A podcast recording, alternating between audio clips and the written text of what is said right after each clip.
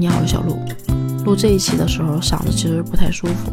这两天刚从杭州回来，整个人就是我爸咳得很厉害，然后打针，我呢就是开始有鼻涕有痰，然后嗓子现在是开始有一点点哑的，可能是要感冒，不知道。我也不知道是不是因为这次去杭州有点水土不服，不太适应。其实今年想。在年初的时候有一个计划，希望自己能利用周末的时间尽量去出去玩儿，但实际上自己呢，一共也只出去了两次。第一次去的是西安，第二次呢就是这次去的是杭州跟上海。为什么第一个选择的是西安？其实是有点原因的。我处的第一个，就我觉得是我处的第一个的男朋友，他是个山东人，在西安上的大学。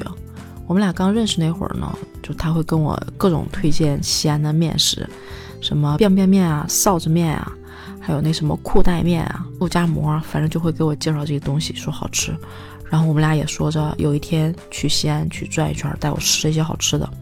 我也不知道为什么这件事儿，我在心里念念不忘，就是一直在心里面。所以第一站就选择去了西安，然后吃了便便面，吃了肉夹馍。吃了臊子面，好吃，嗯，是真的好吃，以后也还会想吃。但是我这一次的任务就是为了完成我一个心愿，爱一个人，爱到让自己卑微，卑微到尘埃，一次也够了。这种一次完成是为了给自己画上一个句号吧。还有一些做一次就够了的事儿，可能是为了触碰你的天花板，也会告诉你边界在哪儿。我这人不能喝酒，上学的时候其实还特意练过，就是啤酒喝小半杯，就两口，基本上就会上头、脸红，然后头疼，就是会头疼，必须睡觉，结果睡还睡不着，就会疼两个小时左右吧，慢慢慢慢慢慢就散掉了，才没事儿。所以我这人不能喝酒。不管是我上学的时候的同学，还是我工作之后同事，都知道我不能喝酒。但是有一年呢，就是也不知道自己怎么想的，就反正就是就是积到那儿了，然后自己又觉得挺好喝。那一次是跟我同桌，就我们那个时候上学很有意思，就会认一些哥哥呀、弟弟呀这种。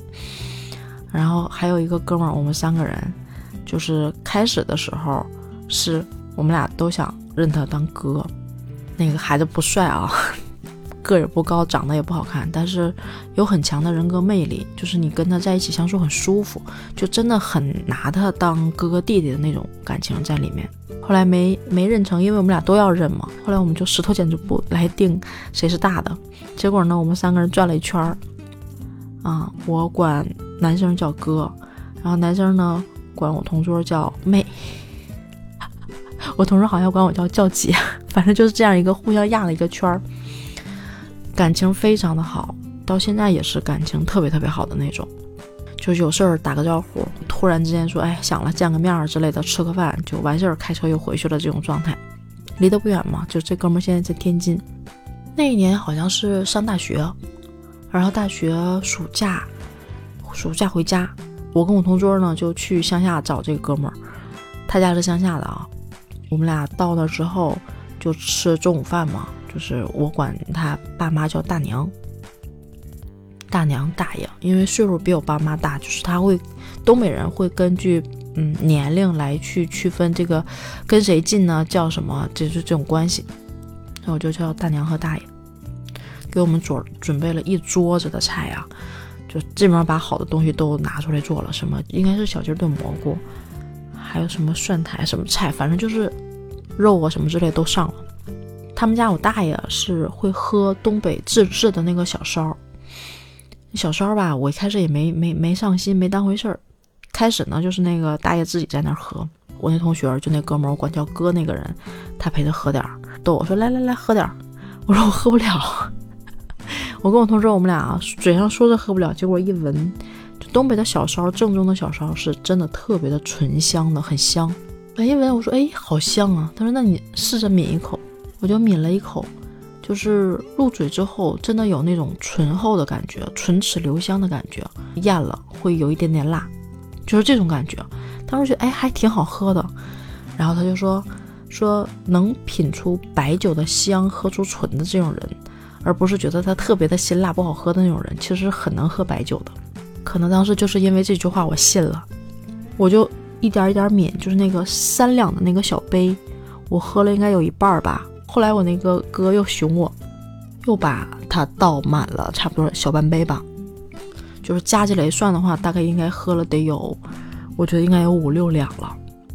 我一个喝酒喝不了的人，坐在那儿喝，没有什么感觉，觉得还挺好喝的。我当时就觉得我行了，我可以了，以后白酒打天下啊！然后就在那儿喝，就把剩下那些也也喝了了，就觉得它挺好喝的。坐在那儿的时候什么感觉也没有。吃完饭他们收拾桌子，我就站起来帮收拾。我站起来也还好。我们就在那儿待了一会儿，之后吃完饭说去溜达溜达，去看一下我那哥的小学学校，就正好出去吹吹风、散散酒。我我们几个就就走嘛，我我同桌，我那个哥，好像还有我哥的同学吧，反正不是我们三个人，几个人往学校走。在推开那个门儿出去那一瞬间，风吹到我脸上，我当时就有一种眩晕的状态，就是 开始晃，但是呢意识还清醒。也没有很难受的感觉，就还行。我们就走着走着去学校，路上的时候，其实我一直在强忍，我觉得这种状态还行，没啥事儿。当时走的路也都记得，进到那个学校，还记得那个大门是那种红色的铁锈的那个大门。推开之后，然后是他们那个学校的那个教室的那个房子，一排的那种房子。我们还在房子边上，就是会有台阶儿，在那儿走一走。待了一会儿之后，说往回走。我说我感觉晕的厉害，我快忍不住了。最后的记忆啊，就是哇的一口开始吐。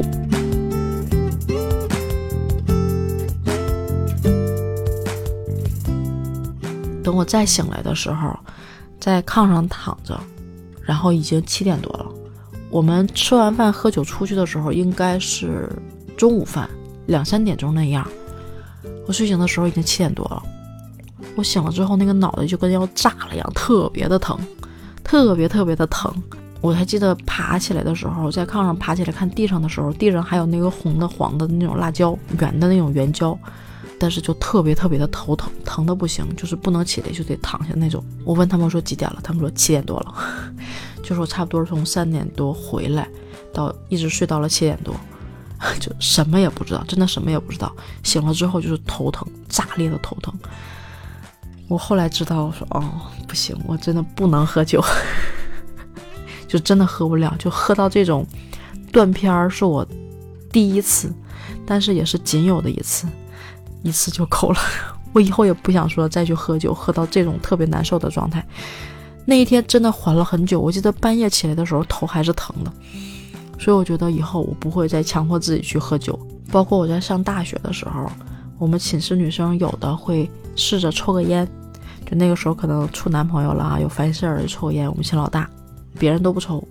有一天我说，我说我们老大说来，你给我来一根，我试一试。因为我从来没有抽过烟，我是想知道烟到底是怎么抽的。他们说烟不是说你吸进嘴里吐出来就完事儿了，是你要吸进去之后，然后顺着你的气往下吸，吸到肺里停留一会儿之后，然后再慢慢吐出来。他说：“那个烟吸进去的烟，再吐出那个烟，颜色会不一样，和你直接吸就吐出来的烟颜色是不一样的。”我说：“还有这说法？”我说：“就不信了。”我还特别清楚的记得那天就趴在宿舍的那个床上，我是那时候睡的是上铺，然后拿一根烟点着抽起来，因为我当时是趴在床上的，吸了第一口，我就试着往肺里吸，第一口呛到了，你知道吗？因为可能也不太知道怎么抽，然后就呛到了。后来又试着吸了第二口。就顺着那个气，然后就深吸气嘛，胸就会往起挺，然后再吸完之后再慢慢把它吐出来。哎，我发现我可以了。我们金老大爷说：“哎，你学会了。”我说：“啊，原来吸烟还真是有会不会一说。”我当时正在那美呢，我就开始觉得晃，天旋地转的晃，就感觉是床被推的那种晃，然后就趴在床上。过了很久之后才觉得不晃。我发现我闻烟不行，抽烟也不行，就是烟和酒都是我那种闻到都会有点晕的状态。我知道这就是我体质的边界天花板，烟和酒真的都碰不了。这种东西真的，我尝试一次之后，嗯，可以了，真的可以了。其实还有很多人生想尝试的事儿，比如说想去一次西藏，想玩一次蹦极，想玩一次跳伞。西藏其实去一次不难，但是蹦极跟跳伞，我觉得我真的很害怕，超级超级害怕。但是我是觉得害怕，如果你还能做到，这会不会成为你一辈子的骄傲呀？所以我觉得，嗯，想要做一次，一次就好。我不知道你有没有一些想尝试的事儿，或者说有没有做过一次你就觉得足够了的事儿。我记得我看莫言还谁说过一句话，说人生仅有一次，如果过得精彩，一次也就足够了。我觉得这句话挺好的，送给我自己，也送给你。好了，小鹿就录到这儿吧，拜拜。